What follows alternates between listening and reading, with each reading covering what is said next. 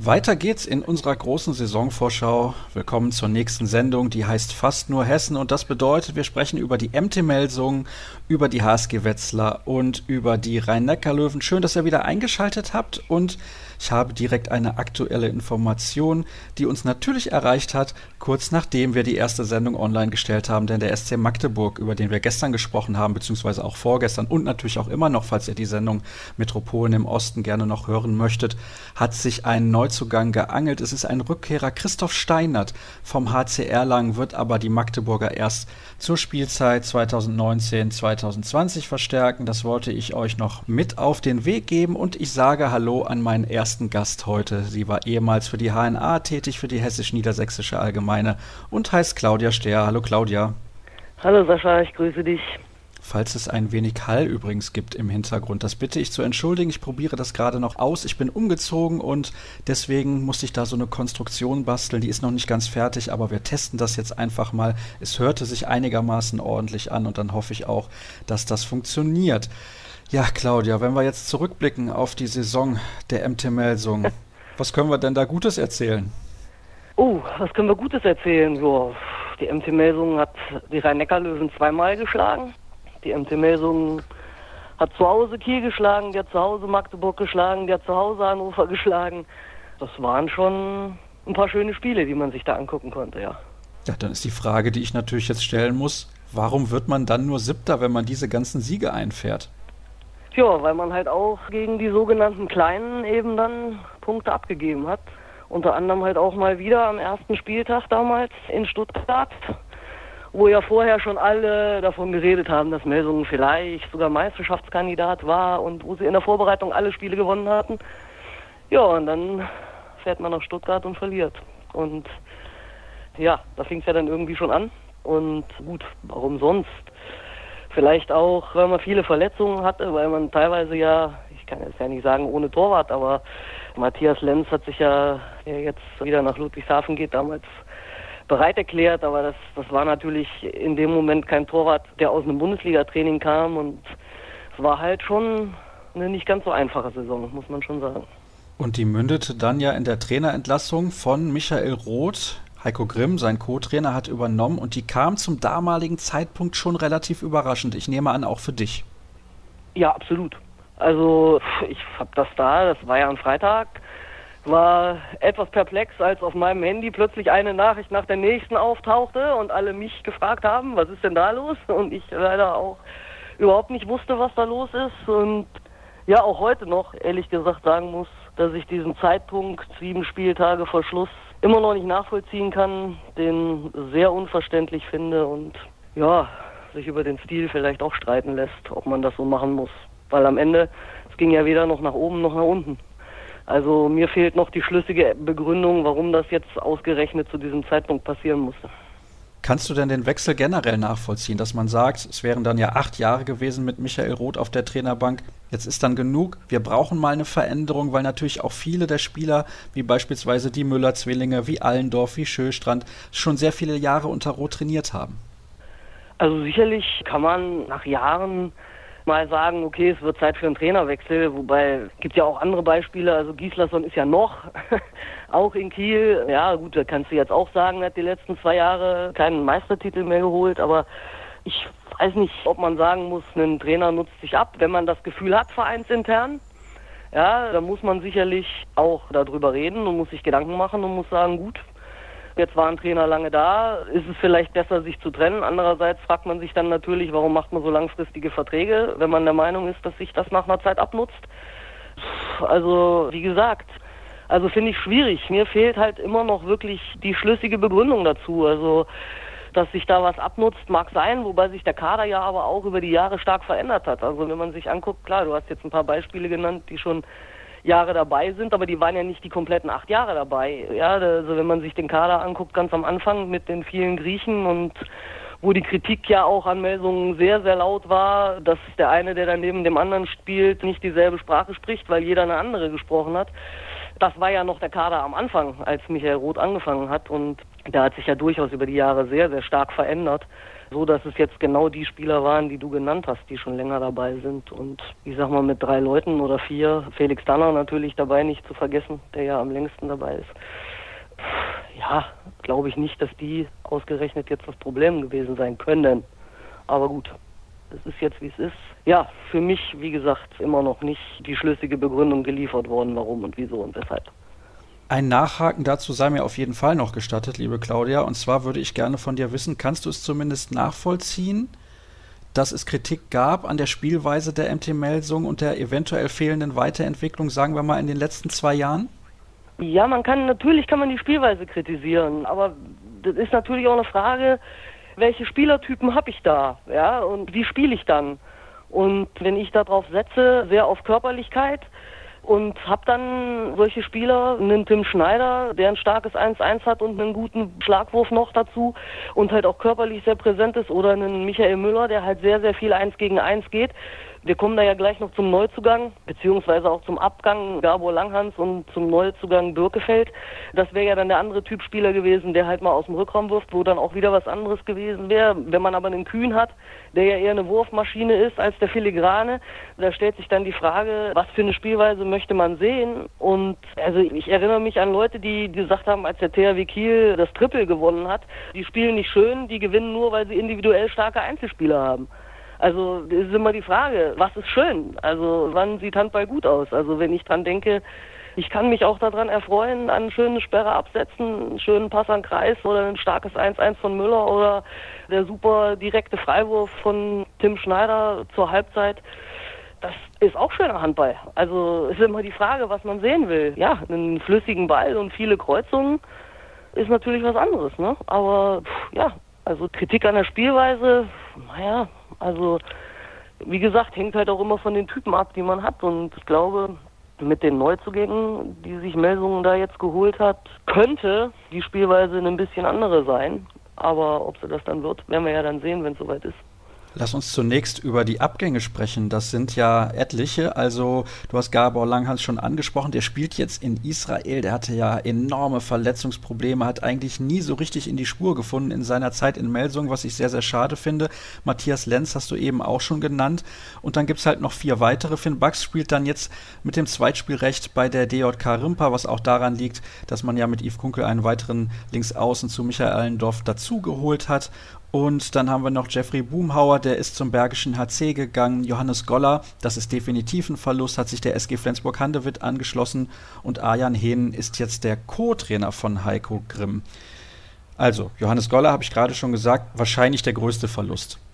Ja, auch so in der Außendarstellung. Ja, also weil er ja aus der A-Jugend gekommen ist, sich dahin entwickelt hat in den vergangenen Jahren und einen großen Sprung gemacht hat ist das sicherlich ein Verlust und den hätte man sicherlich auch gerne gehalten, so als Nachfolger aufgebaut von Felix Danner.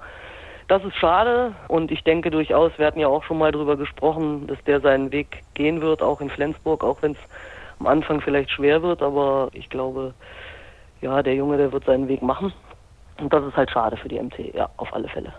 Das stimmt, da hatten wir vor einigen Monaten schon mal ein bisschen ausführlicher drüber gesprochen, aber du hast damals gesagt, wenn ich mich richtig erinnere, du kannst diesen Schritt auf jeden Fall nachvollziehen. Welcher der anderen Akteure ist denn ein Verlust für die MT? Also eigentlich ja, tue ich mich da schwer, einen konkreten Namen zu nennen. Ja, also kann man so sagen. Jeffrey Boomhauer war ein Publikumsliebling. Ja, aber wenn man jetzt sieht, dass man Yves Kunkel holt, ist es sportlich sicherlich völlig vertretbar. Und Johannes Goller, haben wir gerade schon gesagt. Arjen Hen jetzt ersetzt auch wieder durch einen Spieler aus der eigenen Jugend mit Dimitri Ignatov. Also ich denke, mit den Abgängen kann man sportlich auf alle Fälle umgehen. Menschlich ist das ja sowieso immer eine andere Frage, aber danach kann man nicht gehen, wenn man in der sportlichen Leitung steht und die Verantwortung trägt. Und du hast gerade gesagt, Yves Kunkel mit Sicherheit eine Verstärkung. Der kann ja auch auf Rückraum Mitte spielen, aber er ist schon auch jetzt verpflichtet, definitiv als Nachfolger für Michael Allendorf. Ja, davon gehe ich jetzt aus, ja. Also der wird auf links außen spielen und sich die Rolle da mit Michael Allendorf teilen und dann, denke ich mal, in Zukunft dann in dessen Fußstapfen treten, ja. Glaubst du, das wird leicht zu akzeptieren sein für Allendorf? Das ist ja ein Spieler, der absolut gewöhnt ist, immer 60 Minuten auf der Platte zu stehen. Mm, ja, für Leute, die jedes Spiel 60 Minuten gespielt haben, wobei ganz so viel war es ja in der vergangenen Saison auch schon nicht, auch wenn er viele Spielanteile hatte. Aber auch, er wird ja wissen, dass irgendwann mal seine Zeit im Leistungssport abläuft und damit auch die Spielanteile dann irgendwann weniger werden. Und ich glaube, ein Leistungssportler muss mit der Konkurrenz umgehen und ich denke, das kann er auch. Also, und wenn er seine Leistung zeigt, denke ich, wird er auch wieder spielen. Dann haben wir einen Akteur, der aus Dänemark kommt, Simon Birkefeld. Du hast eben seinen Namen schon genannt. Er wird das Pendant sein zu Michael Müller und ich glaube, da war eine Veränderung auch dringend nötig auf dieser Position. Ja, das ist jetzt halt auch ein ganz anderer Spielertyp. Also Michael Müller haben wir ja gerade schon gesagt, ist mehr so der 1-1-Spieler. Und mit Birkefeld kommt da jetzt einer, der auch sehr, sehr gut aus dem Rückraum werfen kann. Und das hatte ich ja damals schon gehofft, als Gabor Langhans kam, dass da einfach eine Alternative da ist, der ja dann leider aufgrund der Verletzung ja eigentlich kaum gespielt hat oder so gut wie gar nicht gespielt hat. Und jetzt hat man da halt zwei verschiedene Spielertypen, was dem Spiel der MT sicherlich gut tun wird und die Gegner dann auch wieder vor mehr Probleme auf dieser Position stellen wird. Ne? Die beiden jungen Akteure Ignatov und Bax haben wir eben schon genannt, deswegen möchte ich mich jetzt zum Abschluss unserer kurzen Diskussion über die Neuzugänge konzentrieren auf Domagoj Pavlovic. Der kommt von RK Zagreb, hat Champions League Erfahrung und er kommt außerdem mit extrem vielen Vorschusslorbeeren. Gerechtfertigt? Also ich kann das schwer einschätzen. Wenn man sich nur YouTube-Zusammenschnitte anguckt, sieht es natürlich bei den meisten super aus. An seine Spiele in der Champions League hat er auch gegen deutsche Mannschaften schon gespielt. Ich muss gestehen, dass ich das jetzt gar nicht mehr so im Kopf habe und ihn wahrscheinlich da auch gar nicht so beachtet habe.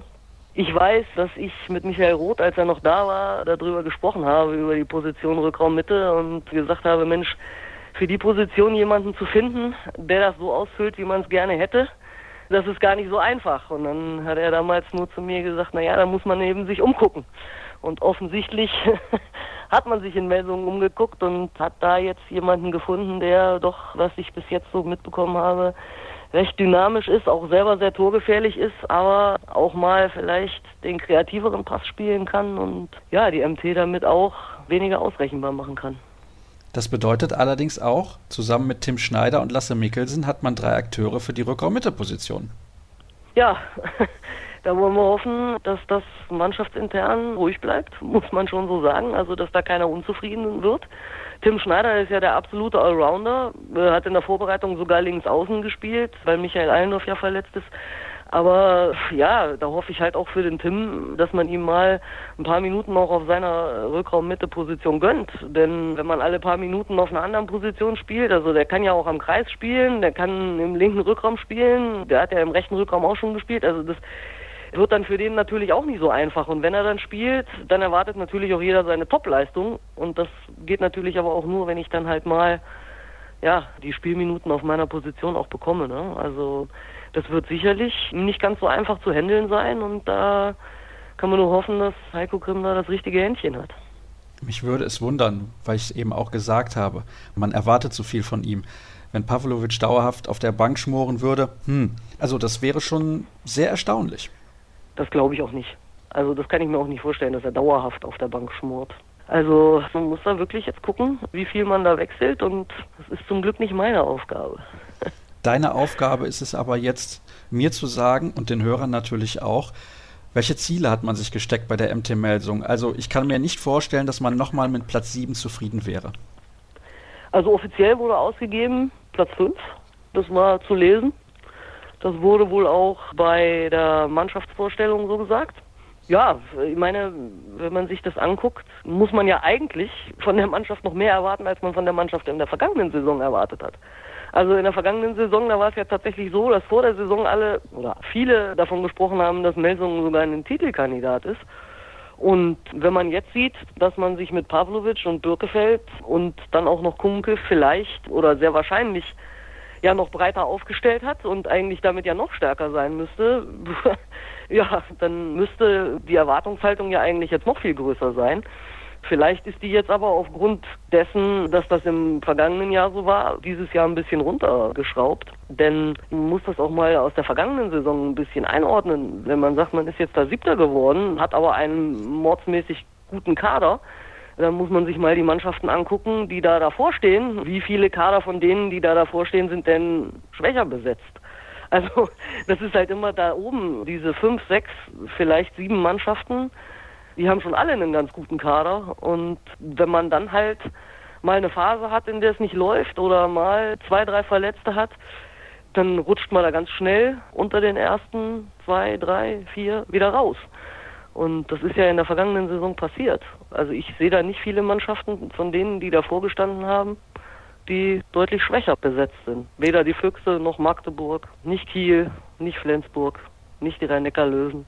Also, naja, wird das da oben wieder ganz schön eng zugehen und eine Schwächephase kann sich von denen, die da oben stehen, keiner erlauben, weil sonst ist es eben nur der siebte Platz. Hannover hast du, glaube ich, in deiner Auflistung noch vergessen. Hannover habe ich gerade nicht im Kopf gehabt, genau, die waren auch noch davor. Sie sind letzte Saison ja überragend gestartet, also die gehören da sicherlich oben auch noch rein. Also so ganz einfach wird das für die alle nicht werden.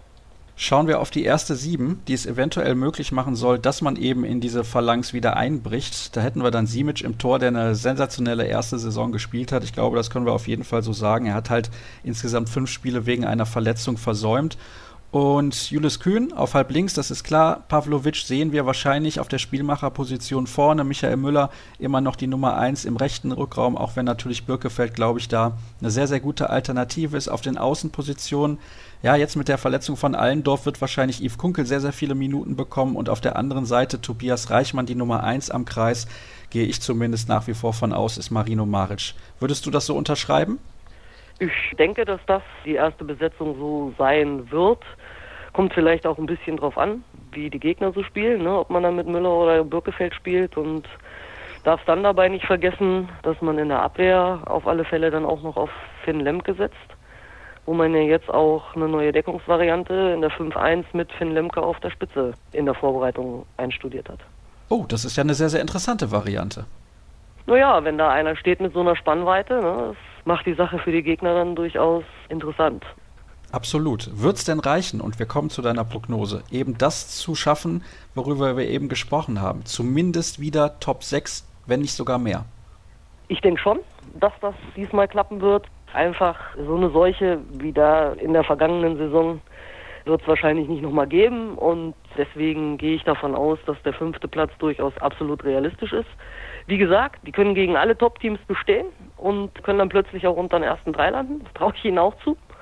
Es kann aber auch genauso gut sein, dass wenn wieder irgendeine Phase da drin ist, wo es halt gerade mal nicht so läuft, dass es dann wieder nur der sechste oder der siebte wird. Also ich, ich sag jetzt mal Platz vier oder fünf. Wunderbar, Claudia. Mit solch klaren Aussagen kann ich natürlich allerbestens leben. Herzlichen Dank für deine Einschätzung rund um die MT-Melsung und an dieser Stelle möchte ich noch die allerbesten Genesungswünsche loswerden an Barbara Braun-Lüdecke. Das ist die Aufsichtsratsvorsitzende der MT und sie leidet aktuell leider an einer schweren Krankheit. Wir hoffen natürlich, dass sie sehr bald wieder auf die Beine kommt und ihr es dann besser geht. Aber das wollte ich, wie gesagt, unbedingt noch loswerden. Wir machen die erste Pause in der heutigen Ausgabe und gleich sprechen wir dann über die HSG Wetzlar.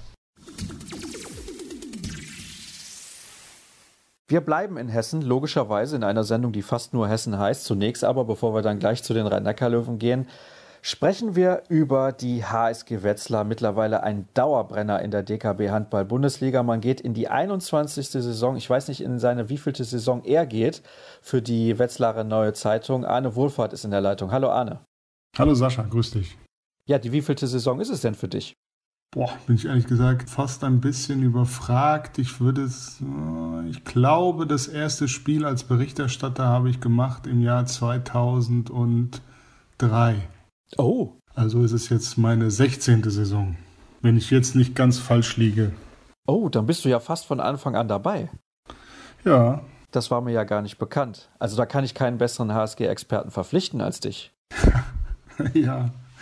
Schauen wir mal. Gut, dann gucken wir und sprechen zunächst mal über die vergangene Spielzeit. Es war Platz 11, nachdem man im Jahr zuvor auf Platz 6 gelandet war und nur ganz knapp die Qualifikation für einen internationalen Wettbewerb verpasst hat. Warum ist es denn so extrem nach unten gegangen, deiner Meinung nach?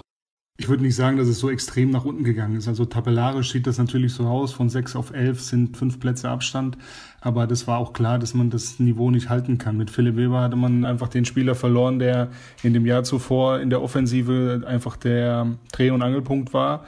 Und dementsprechend hat auch niemand in Wetzlar damit gerechnet, dass man das nochmal wiederholen kann. Es war trotzdem, glaube ich, eine, eine gute bis ordentliche Saison mit Platz 11 und mit zwei Highlight-Siegen beispielsweise gegen den THW Kiel. Das hatte die HSG in all den Jahren zuvor noch nicht geschafft, vor allen Dingen auswärts in Kiel noch nie gewonnen. Und man muss sagen, dass es bis zum DAB-Pokal Final Four auch wirklich sehr, sehr gut lief. Dann kam dieses Halbfinale gegen Hannover Burgdorf, wo man in Wetzlar am liebsten immer den Mantel des Schweigens drüber hüllt mittlerweile, weil diese erste Halbzeit so katastrophal verlaufen war mit 4 zu 15. Und das hat dann nochmal so einen Bruch gegeben in dem letzten Saisonviertel. Und dann gab es ein, zwei Niederlagen, die vielleicht so nicht passiert wären, wenn dieses Ereignis nicht gewesen wäre. Jannik Kulbacher war dann auch ganz am Ende nicht mehr dabei, weil er verletzt war. Aber letztlich ist ein elfter Platz das, was vollkommen in Ordnung ist und was auch so zu dem passt, wie die HSG dann auch wirtschaftlich aufgestellt ist. Du hast jetzt gerade gesagt, man hat mit Philipp Weber den Dreh- und Angelpunkt im Angriff verloren. Welche Akteure haben sich denn nach seinem Abgang in den Vordergrund gespielt und vielleicht auch mal einen Schritt nach vorne gemacht?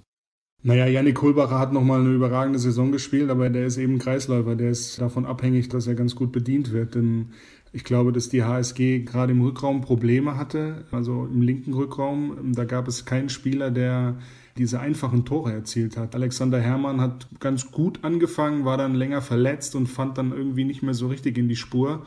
Also das heißt, im linken Rückraum hatte man da ein Problem. Da hat sich niemand so wirklich aufgetan. Alle anderen haben das Niveau ganz gut gehalten. Philipp Mikulowski ist eben schon ein bisschen älter. Der hat einige überragende Spiele gemacht, aber der schafft es einfach, glaube ich, körperlich auch nicht mehr, dieses Niveau konstant abzurufen. Im rechten Rückraum waren es Joao Ferras und Stefan Chavo. Ich würde sagen, in fast allen Spielen war mindestens einer von ihnen in einer guten Verfassung. Es gab dann eben auch so ein Pokalspiel gegen Hannover, wo beide völlig neben sich standen. Und dann hat man natürlich mit Christian Björnsen einen überragenden Rechtsaußen, also für HSG-Verhältnisse überragend. Und das ganze Spiel basierte natürlich auf einer sehr, sehr guten Abwehr und dann leichte Tore, dann auch über den Gegenstoß. Und im, im Verbund mit der Abwehr war natürlich dann auch immer der Torwart entscheidend, nämlich Benjamin Boric, der auch einfach in etlichen Spielen den Unterschied ausgemacht hat.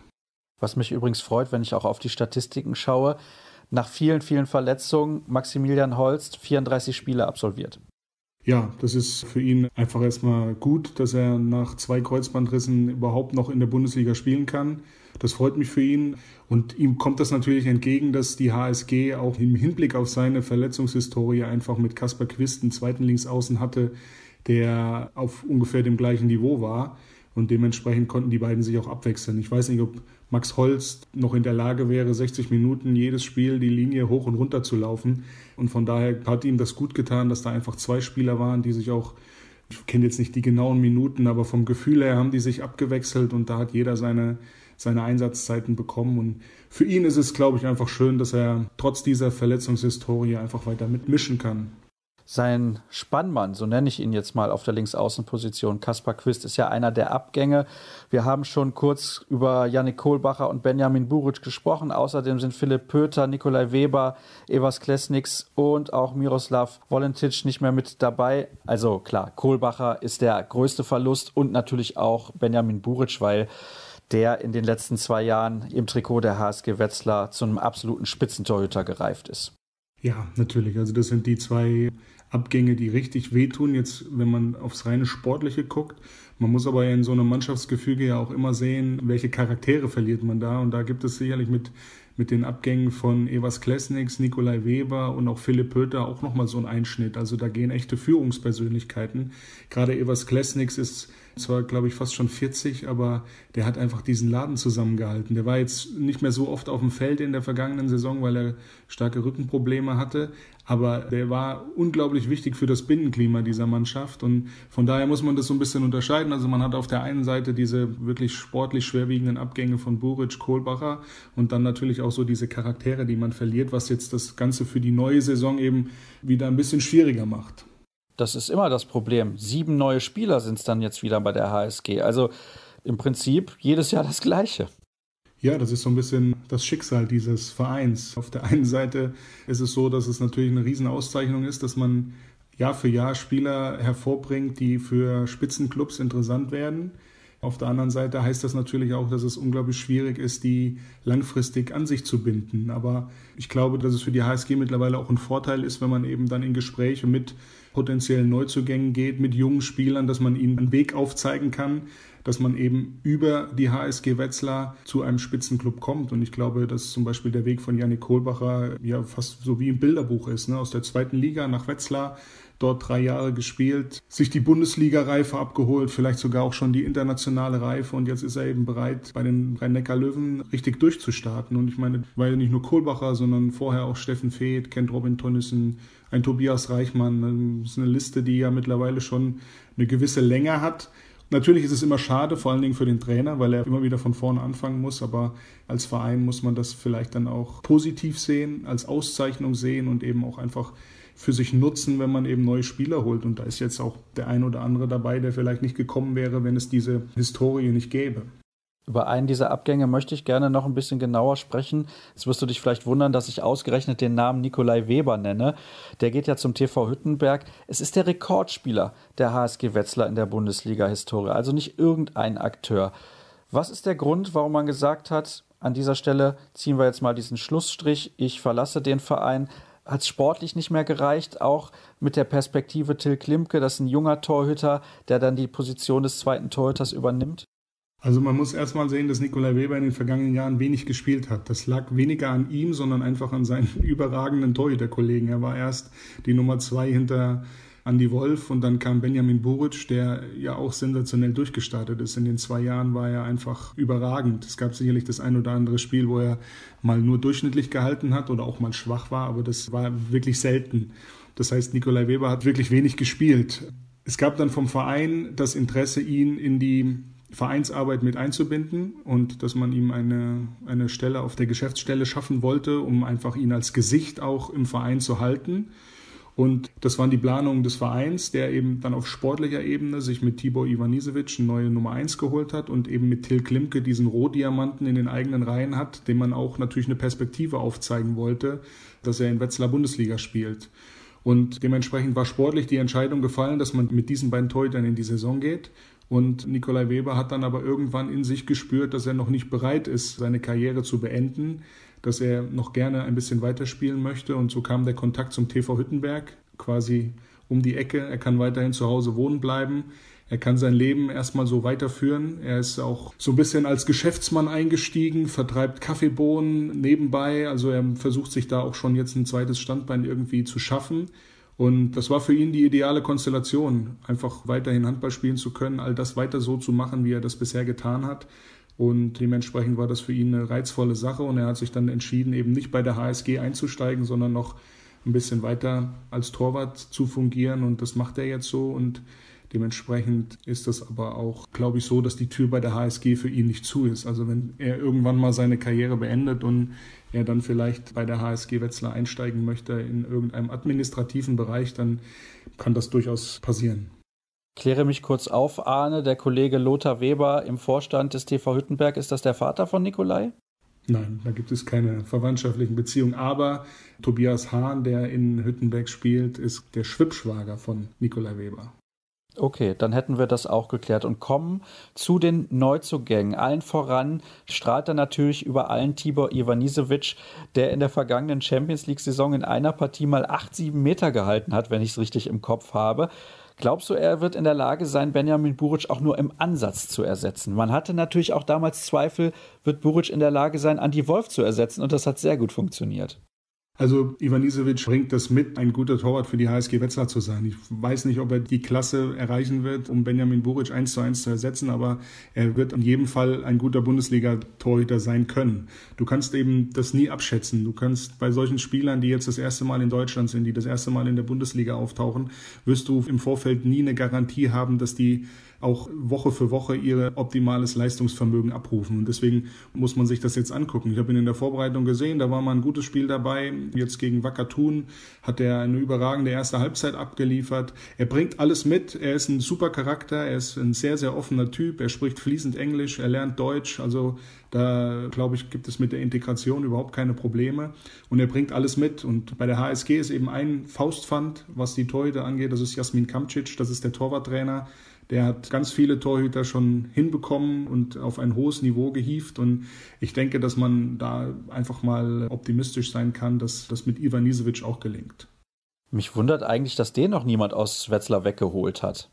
Das stimmt. Das ist vielleicht auch das große Glück der HSG Wetzlar. Es hängt auch immer davon ab, ob jemand wirklich auch weg will. Ich glaube, Jasmin Kamcic fühlt sich auch wohl in dieser Konstellation, kann bei seiner Familie wohnen, muss jetzt nicht durch die Welt tingeln. Aber das ist sicherlich einer, der sich einen Namen gemacht hat in den vergangenen Jahren und die HSG kann sich glücklich schätzen, ihn auch noch weiterhin an Bord zu haben. Gucken wir auf die weiteren Spieler, die neu mit dabei sind bei der HSG. Da lese ich den Namen Lenny Rubin, der kommt von Wakatun aus der Schweiz. Ja, was ist von dem zu erwarten? Kann er die Probleme auf der halblinken Position deiner Meinung nach lösen? Ja, also er ist vor allen Dingen der Spieler, der Qualitäten mitbringt, die so bislang nicht im Kader vorhanden war. Wir haben eben darüber gesprochen, dass es im linken Rückraum die Schwierigkeit gab, einfache Tore zu erzielen. Und er ist zwei Meter vier groß und das ist genau seine Stärke. Hochsteigen, vielleicht auch mal auf zwölf Meter.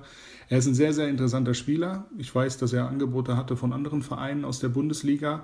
Und er hat sich für die HSG Wetzlar entschieden, weil dort eben viele Talente zu einem guten Spieler gereift sind und er wird sicherlich seine Schwankungen am Anfang haben, weil es ein Unterschied ist, ob ich in der Bundesliga spiele oder in der Schweizer Liga, ob ich viermal oder fünfmal die Woche trainiere oder achtmal. Also das ist ganz normal. Aber ich glaube, dass er im Laufe der Saison richtig, richtig stark werden kann. Und er hat es auch in der Vorbereitung schon angedeutet. Beim Sparkassencup in Altenstieg war er bester Torschütze. Und er ist jemand, der der HSG sehr, sehr helfen wird. Emil Frent Öfors, der ist im Prinzip der Nachfolger von Kaspar Quist, der wird sich die Zeit mit Max Holz auf der Linksaußenposition mehr oder weniger teilen, kann man schon von ausgehen. Ja, wobei Emil sicherlich noch eine Qualität mitbringt, die Kaspar Quist nicht hatte. Emil kann auf der Eins decken in der Abwehr. Das hat er in der Vorbereitung auch gut gemacht. Er ist auch jemand, der vielleicht sogar über den Rückraum zum Abschluss kommen kann. Ist noch ein bisschen ausbaufähig, aber ich glaube, dass er grundsätzlich das Potenzial besitzt. Das heißt, er bringt noch mal ein bisschen mehr mit, als Kaspar Christ hatte. Und sicherlich ist das auf links außen in Kombination mit Max Holst ein gutes Duo. Dann kommt ein Kreisläufer als Nachfolger von Yannick Kohlbacher, nämlich Nils Torbrügge vom TUS Nettelstedt-Lübecke. Finde ich, das könnte ein guter Griff werden. Ja, er ist vor allen Dingen auch charakterlich, glaube ich, jemand, der dieser Mannschaft gut zu Gesicht steht. Er war in Lübecke schon Kapitän mit 25 und er ist jetzt jemand, der, glaube ich, logischerweise Janik Kohlbacher nicht eins zu eins ersetzen kann. Ich weiß auch, dass er das nicht mag, wenn man, wenn man so darüber spricht, weil Kohlbacher einfach ein ganz anderer Kreisläufer-Typ ist. Torbrücke ist sicherlich der, der im Moment noch defensiv stärker ist als offensiv. Das heißt, er wird wichtig werden in der 6-0-Deckung. Da ist ja mit Evas Klesniks auch eine Säule weggebrochen. Und ich glaube, dass im Kreis vorne, also in der Offensive, Anton Linskog derjenige ist, der da zunächst einmal den Hauptteil der Spielzeit verbringen wird. Aber Torbrücke ist dann natürlich eine gute Ergänzung. Viel Bundesliga-Erfahrung schon und wie gesagt, er ist charakterlich, glaube ich, jemand, der auch vorangeht, der Verantwortung übernimmt.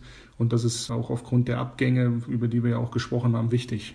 Dann gibt es noch drei weitere, deutlich jüngere Neuzugänge, nämlich Lars Weisgeber von der HG Saarlouis, Torben Waldgenbach vom TV Hochdorf und Ian Weber, der aus der eigenen Jugend in die Mannschaft stößt. Das sind größtenteils aber auch Ergänzungsspieler. Ja, man muss, glaube ich, nochmal unterscheiden. Lars Weisgerber wird, glaube ich, ein Kadermitglied werden, also jemand, der immer dabei ist eine wichtige Rolle als Backup von Christian Björnsen. Für Björnsen ist es eben auch wichtig, dass er seine Pausen bekommt. Das hat man in der vergangenen Saison auch gemerkt. Gegen Ende, da wurden auch seine Leistungen etwas schwächer, weil er einfach überspielt war und mit Volentic nicht so der Backup qualitativ da war, den man sich erhofft hat. Und ich glaube, das ist mit Weisgerber jetzt anders. Das ist ein Junge, der in der zweiten Liga schon die Wettkampfhärte sich angeeignet hat und der auch das nötige Talent mitbringt, um auch nochmal auf eine Stufe höher zu gelangen. Und die beiden anderen mit Torben Waldgenbach und Ian Weber, das sind zwei Jungs, die werden hauptsächlich in der U23 eingesetzt. Das sind Talente, die aufgebaut werden, um dann vielleicht in den kommenden Jahren mal Bestandteil dieses Bundesliga-Kaders zu werden. Du hast mir in unserem kurzen Vorgespräch gesagt, man macht sich bei der HSG aktuell noch Sorgen, nämlich um Joao Ferras. Was hat er und wie lange wird er ausfallen? Joao Ferras hat sich direkt am ersten Abend oder im ersten Training des Trainingslagers verletzt am Fuß. Eine Knöchelverletzung, das ist jetzt nichts Gravierendes, was ihn jetzt monatelang außer Gefecht setzt, aber er hat eben jetzt quasi die komplette Vorbereitung verpasst.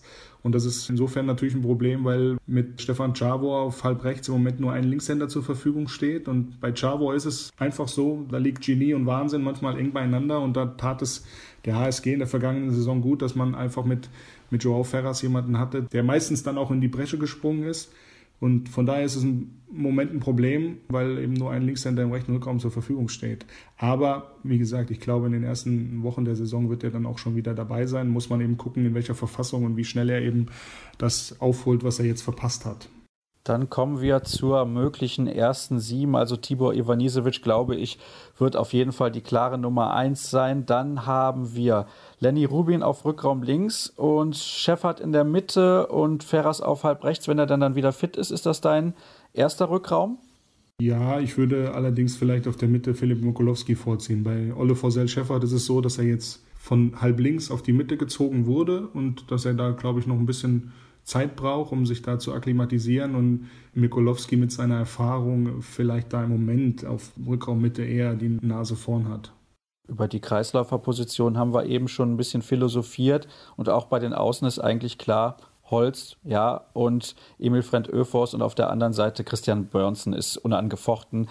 Er ist vielleicht der, ja, wenn man das so insgesamt betrachtet, qualitativ hochwertigste Spieler im HSG-Kader. Ja, kann man sicherlich so sagen. Er ist, glaube ich, über jeden Zweifel erhaben. Er hat eine unglaubliche Erfahrung und wie gesagt, der läuft und läuft und läuft und läuft. Also der macht unglaublich viele Spiele. Auch in der Nationalmannschaft ist er ja, glaube ich, fast immer 60 Minuten auf dem Platz. Und für die HSG wird es immer dann bedenklich, wenn auch ein Christian Björnsen mal einen schlechten Tag hat. Also er hat eine unglaubliche Konstanz in seinen Leistungen und er hat sich auch an die HSG gebunden, hat seinen Vertrag verlängert, ist auch als Führungsspieler absolut anerkannt, ein guter Typ und von daher kann man ihn sicherlich als den qualitativ hochwertigsten Spieler bezeichnen. So, und jetzt das, was immer kommt, wenn es um die HSG Wetzlar geht, Saisonziel Klassenerhalt. Ja, das ist das natürliche Saisonziel erstmal. Ich weiß, dass das immer so ein bisschen belächelt wird, aufgrund auch der großen Erfolge in der Vergangenheit. Aber ich glaube, dass man auch einfach sehen muss, man hat jetzt schon wieder einen Umbruch. Wir haben vorhin darüber gesprochen, das ist jedes Jahr das Gleiche. Und es ist irgendwann mal so, dass vielleicht auch dann es mal ein Jahr gibt, wo die Neuzugänge vielleicht nicht so hundertprozentig einschlagen, wo es irgendwelche Rückschläge gibt. Man sieht das jetzt in der Vorbereitung, dass da auch so noch nicht alles passt, was völlig normal ist, wenn man so eine neu zusammengewürfelte Mannschaft hat. Aber ich glaube, dass die HSG das Zeug dazu hat, den Klassenerhalt souverän zu erreichen. Und dann muss man eben gucken, wie weit es dann noch weiter nach oben geht. Aber ich glaube, dass die Konkurrenz in der Bundesliga größer geworden ist. Der Bergische HC ist ein unglaublich starker Aufsteiger. Der rückt also auch noch in diese Phalanx dieser Clubs hinein, zu denen die HSG Wetzlar gehört, wo auch Limgo dazugehört, die, glaube ich, einen guten Weg eingeschlagen haben. Minden. Und da muss man gucken, was passiert in Göppingen. Und wie gesagt, da wird es für die HSG schwierig, sich zu behaupten. Klassenerhalt ist trotzdem in jedem Fall machbar. Du darfst dich gerne festlegen, du weißt das. Ich glaube, dass es dieses Jahr der zwölfte Platz wird. Okay, das heißt also nochmal eine leichte Tendenz nach unten, was aber hauptsächlich damit zu tun hat, erneut ein Umbruch und starke Konkurrenz in dem Bereich in der Tabelle. Genau, so kann man es, glaube ich, ganz gut zusammenfassen. Sehr gut. Ich danke auch dir recht herzlich, Arne, für deine Expertise. Einen Verein werden wir in der heutigen Ausgabe noch besprechen und das ist nach einer kurzen Pause der Pokalsieger und Vizemeister, die Rhein-Neckar-Löwen. Wir kommen zum Abschluss der heutigen Ausgabe und nachdem wir nun eben über die MT Melsungen und die HSG Wetzlar gesprochen haben, sprechen wir jetzt über den deutschen Vizemeister und Pokalsieger 2018, die Rhein-Neckar-Löwen. Das tue ich wie immer mit Marc Stevermüher vom Mannheimer Morgen. Hallo Marc. Hallo Sascha, ich grüße dich. Ich habe es gerade gesagt, deutscher Vizemeister 2018. Das Double wäre eigentlich in Anführungsstrichen ganz locker drin gewesen. Ja, ist so gewesen, wäre locker drin gewesen, hat man selbst verschenkt. Das wissen die Löwen auch. Und so dumm sich das anhört. Aber in dem Augenblick, als man den DEB-Pokal gewonnen hatte in Hamburg, im gleichen Augenblick hat man die deutsche Meisterschaft verloren. Das ist so gewesen. Kannst du das ein bisschen genauer darlegen? Ja, also die besondere Pokalgeschichte der Rhein-Neckar-Löwen muss ich ja nicht weiter ausführen. Man hat auch in diesem Jahr vor diesem Final vorgemerkt, jetzt war auch Kiel nicht dabei und Flensburg nicht dabei. In diesem Jahr mussten sie nun wirklich um jeden Preis gewinnen und das hat man der Mannschaft die ganze Woche vorm Final Four angemerkt. wenn man daran zurückdenkt, die hatten in der Bundesliga alles gewonnen, die waren vier Punkte vorne. Es gab überhaupt keinen Punkt, kein Anzeichen, dass man nervös sein musste. Aber in dieser Woche vorm Final Four kippte alles wieder. Also Nikolai hat das so ein bisschen umschrieben wie, es ist die Final Four Woche und in Mannheim ziehen dunkle Wolken auf. Und das war ein gewaltiger Druck, der auf dieser Mannschaft lastete. Man hat das auch nach dem Finale gesehen. Da hat sich keiner gefreut. Ne? Das war, das war nur Erleichterung und in dem Augenblick ist so viel von den Löwen abgefallen. Diese Energie haben sie danach einfach nicht mehr zurückbekommen. Das war ja eine riesen Energieleistung, eine riesen mentale Leistung und das haben sie nicht mehr hinbekommen, das wieder hochzufahren danach ist ja eigentlich interessant, wenn man überlegt, was für Spieler dort im Kader stehen. Das sind teilweise absolute Weltklasse-Spieler und dann hat man, glaube ich, wenn ich mich richtig daran erinnere, in Erlangen nur unentschieden gespielt, zu Hause gegen die MT Melsung verloren. Also es war unfassbar unnötig. Ja, es war unfassbar unnötig. Im Endeffekt war es aber auch unfassbar knapp. Also ich glaube, in Erlangen hat eine Sekunde gefehlt und dann hätten man das Spiel gewonnen. Und gegen Melsungen hat man mehrfach Riesenchancen in der Schlussphase weggelassen, hat auch den letzten Angriff.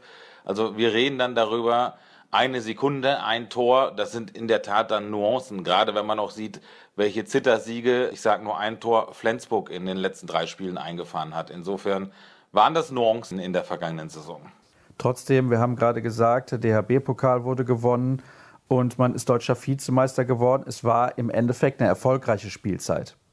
Es war eine bessere Spielzeit, als man erwarten durfte. Man musste einfach sehen, Kim Ekdal ist gegangen. Man ist quasi mit zwei Rechtshändern in die Saison gegangen, weil relativ schnell klar war, dass Momir Rinic nicht funktionieren wird, dass Philipp Taleski nicht so weit ist. Ähm, man wusste nicht, wie Mensa Larsen sich entwickelt, der in der Tat eine überragende Saison gespielt hat, der wahrscheinlich den größten Entwicklungssprung aller Spieler gemacht hat realistisch war, ich habe es vor der letzten Saison gesagt, dass es knapp wird, überhaupt Dritter zu werden. Intern hatte man bei den Löwen sogar von einer Übergangssaison gesprochen.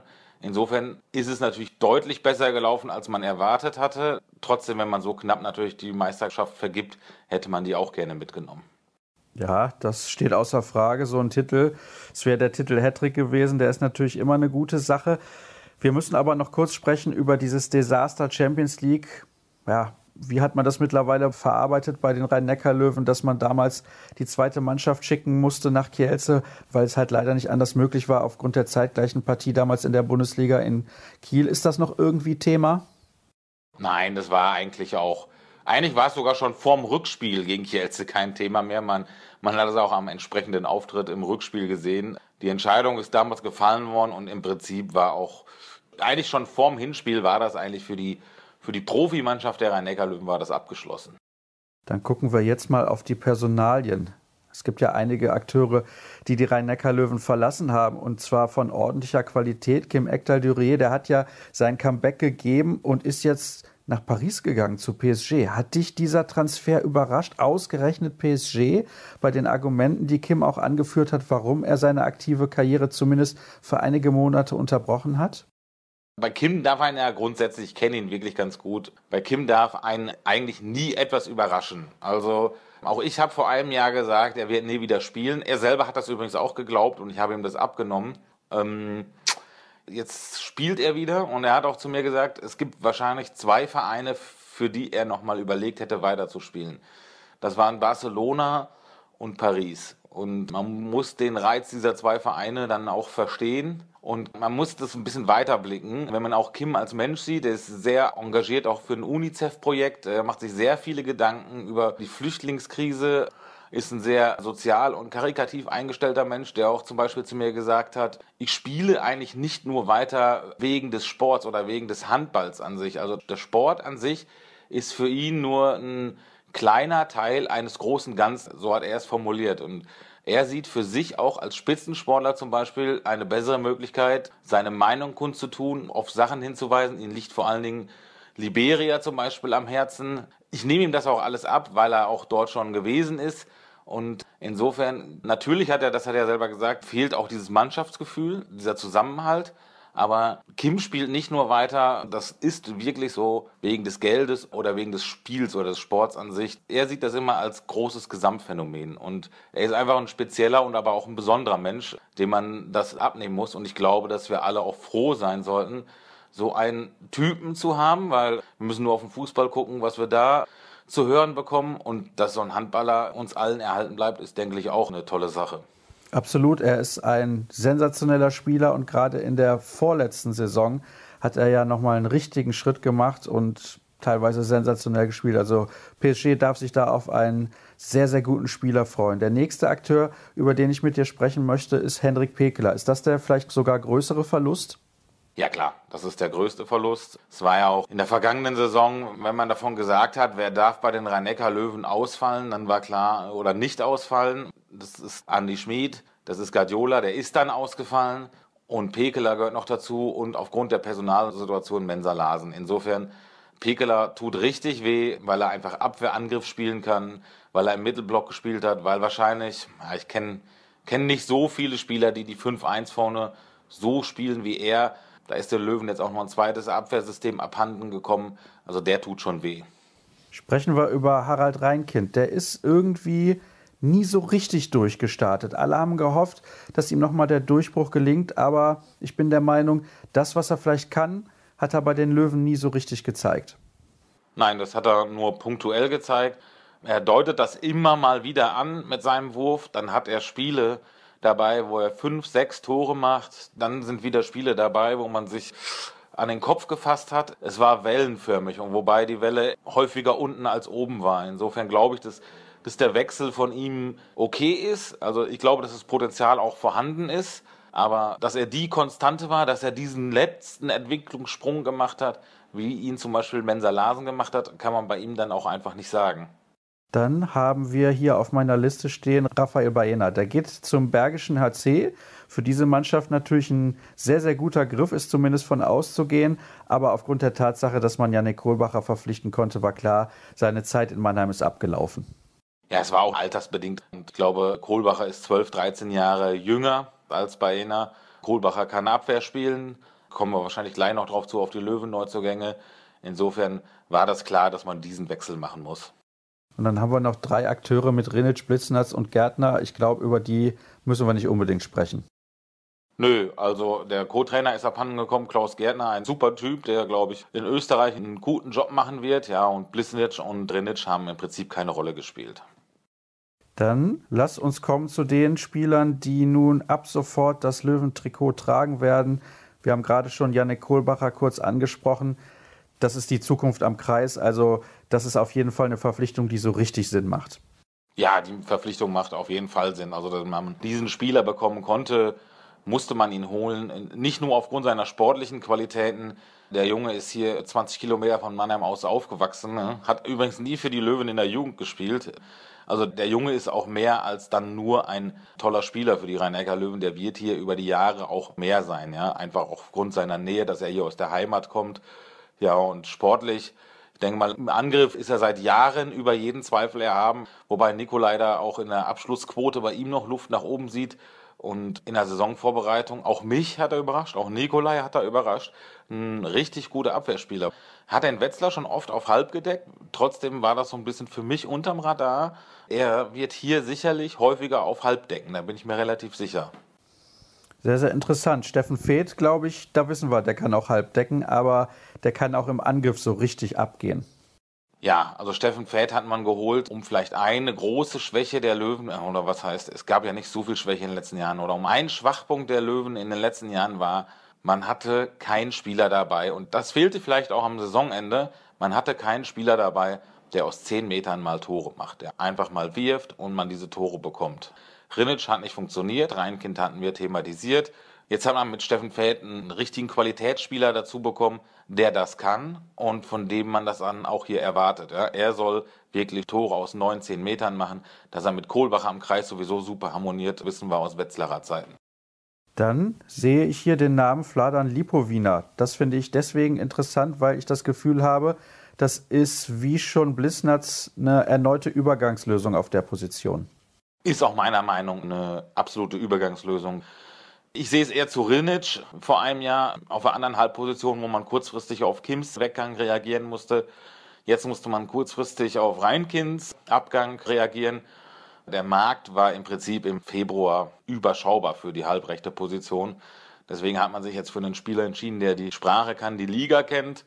Ich bin skeptisch, was Lipovine angeht. Er hat auch noch Kraftdefizite, nachdem er ein halbes Jahr raus war. In der Vorbereitung hat man auch häufiger schon Mensa Larsen auf halbrechts gesehen, als dritten Rechtshänder im Rückraum. Ich weiß nicht, ob Lipowina dieser Mannschaft helfen wird, ob er helfen kann und denke, dass es nur eine Jahreslösung sein wird.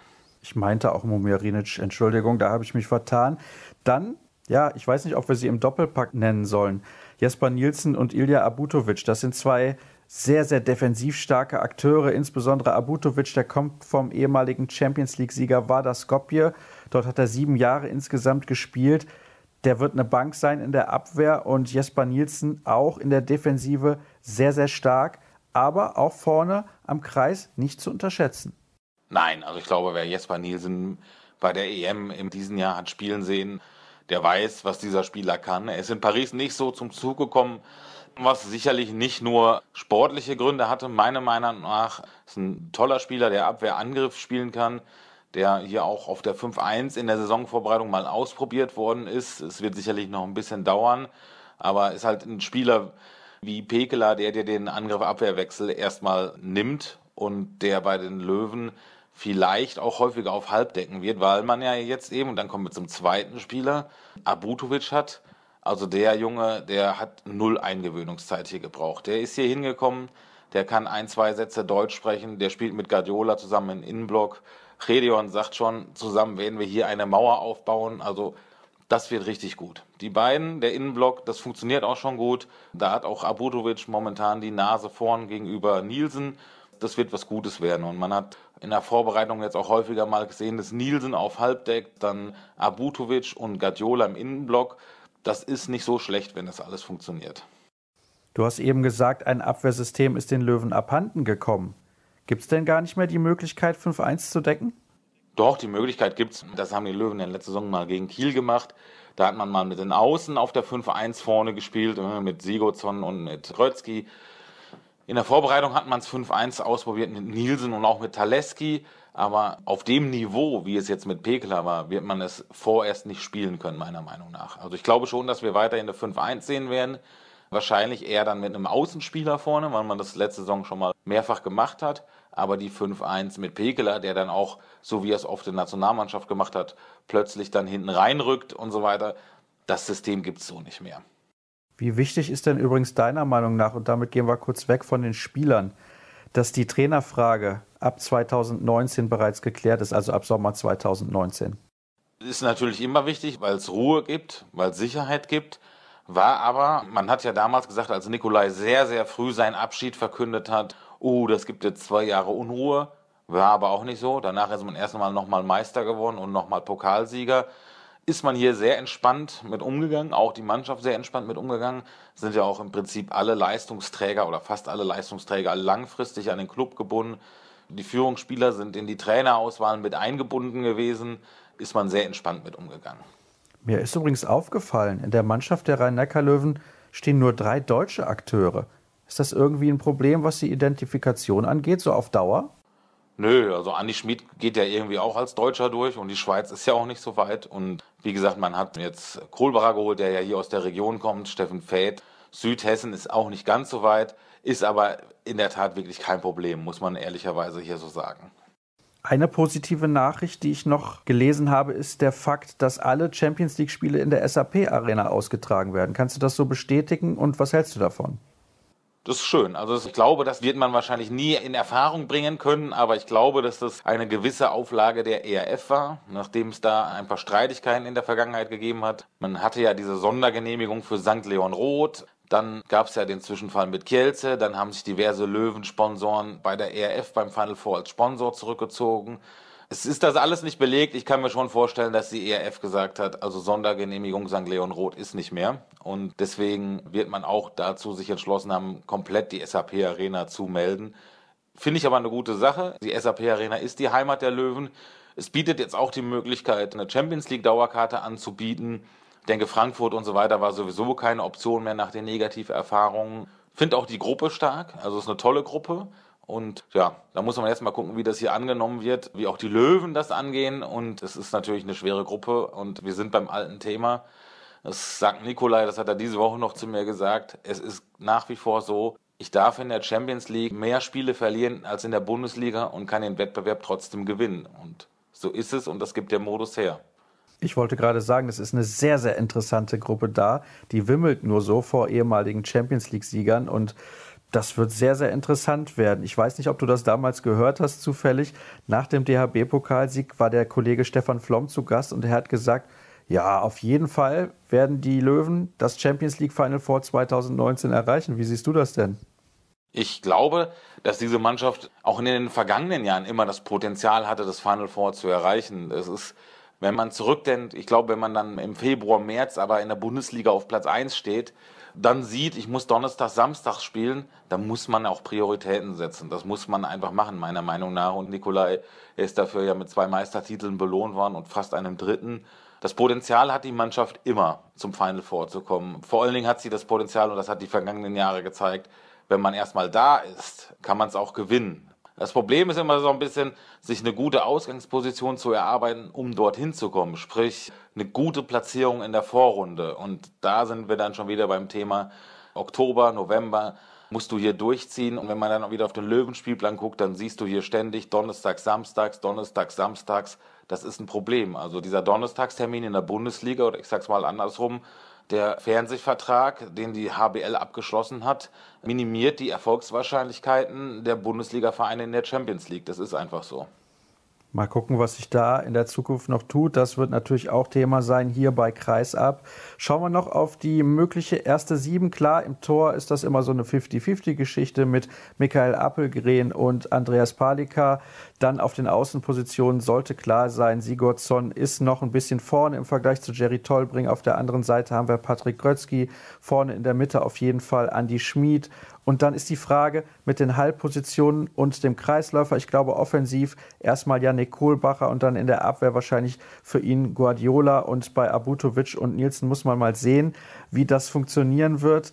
Ja, was ist denn nun mit den Halbpositionen? Glaubst du, er wird starten mit Steffen Feeth oder Metz Menzer Larsen auf der halblinken Position? Und dann natürlich haben wir noch Alexander Pettersson auf halb rechts. Ja gut, Pettersson ist natürlich gesetzt halb rechts. Pettersson war immer gesetzt. Und Pedersen spielt nicht immer. Also Harald Reinkind hat durchaus viel gespielt in der vergangenen Saison, weil man auch weiß, dass man mit Pedersen behutsam umgehen muss. Aber klar, Startformation ist dann halb rechts ist Pedersen und halb links ist Mensa nach der vergangenen Saison, auch nach den erneut starken Eindrücken in der Saisonvorbereitung. Auch klar, momentan die Nummer 1 auf halb links, muss man so sagen. Und dann wird es wahrscheinlich zwei Abwehrangriffwechsel geben mit Abutovic und Guardiola. Kohlbacher, wie gesagt, hat auch halb gedeckt. Muss man mal gucken. Oft halb gedeckt, wenn Fäd gespielt hat. Aber wie gesagt, zwei Abwehrangriffwechsel können wir uns allerdings darauf einstellen, dass es die erstmal geben wird. Was erwartest du, beziehungsweise was erwarten vor allem auch die Löwen selbst von der nächsten Spielzeit? Also, ähm, Nikolai hat das so ein bisschen umschrieben mit, natürlich wollen wir alles gewinnen, hat er gesagt, aber den ganz großen Titeldruck haben wir nicht. Das stimmt natürlich. Ja. Also den Titeldruck haben andere den größten Titeldruck und da reden wir jetzt davon, was erwartet man von sich selbst, was erwartet man von den anderen. Das hängt ja immer ein bisschen davon ab. Also in der vergangenen Saison ist Flensburg mit zwölf Minuspunkten Meister geworden. Das wird in der nächsten Saison werden zwölf Minuspunkte meiner Meinung nach nicht reichen, um Meister zu werden. Und dann sind wir dabei. Die Löwen haben eine bessere Mannschaft, meiner Meinung nach, in der Breite. Jetzt muss man gucken, wie man sich findet, wie sich das mit Pekela letztendlich auswirkt. Aber man hatte sonst nur Pekela, jetzt hat man Abutovic Nielsen. Ähm, ich glaube, dass, dass der THW Kiel Meister werden muss. Das liegt einfach am Kader, den die Kieler haben. Sie haben jetzt nochmal Pekeler dazu geholt. Sie haben einen Umbruch lange hinter sich. Sie haben, und das ist das Hauptargument, sie können eigentlich nicht stolpern. Gerade im ersten Halbjahr jetzt. Sie haben keine Champions League. Also der THW Kiel muss mit dieser Mannschaft Meister werden und wird auch wahrscheinlich nicht oft stolpern aufgrund der fehlenden Champions League Belastung. Insofern glaube ich, dass der THW in dieser Saison Meister wird und dass die Löwen Zweiter werden können. Aber wenn der THW schwächelt, wenn die Löwen gerade gut durch den Oktober, November kommen, geht auch nach ganz oben was. Das heißt, Platz 2 darf ich notieren. Ja, Platz 2 darfst du notieren, ja. Das werde ich tun. Marc, ich danke dir recht herzlich für deine Einschätzung zum Pokalsieger und Vizemeister Rhein-Neckar-Löwen. Und dann sind wir durch für die heutige Ausgabe Fast nur Hessen. Über die MT Melsung haben wir gesprochen, über die HSG Wetzlar und jetzt zum Ende noch über die Rhein-Neckar-Löwen. In zwei Tagen gibt es die nächste Sendung, die heißt dann die Rekordmeister und da beschäftigen wir uns mit Frisch auf Göppingen, dem VfL Gummersbach und dem gerade von Marc angesprochenen THW Kiel. Alles weitere gibt es bis dahin bei facebook.com slash kreisab, bei Twitter at kreisab.de und auch bei Instagram sind wir zu finden unter dem Hashtag kreisab. Das war's für heute und bis demnächst dann. Tschüss.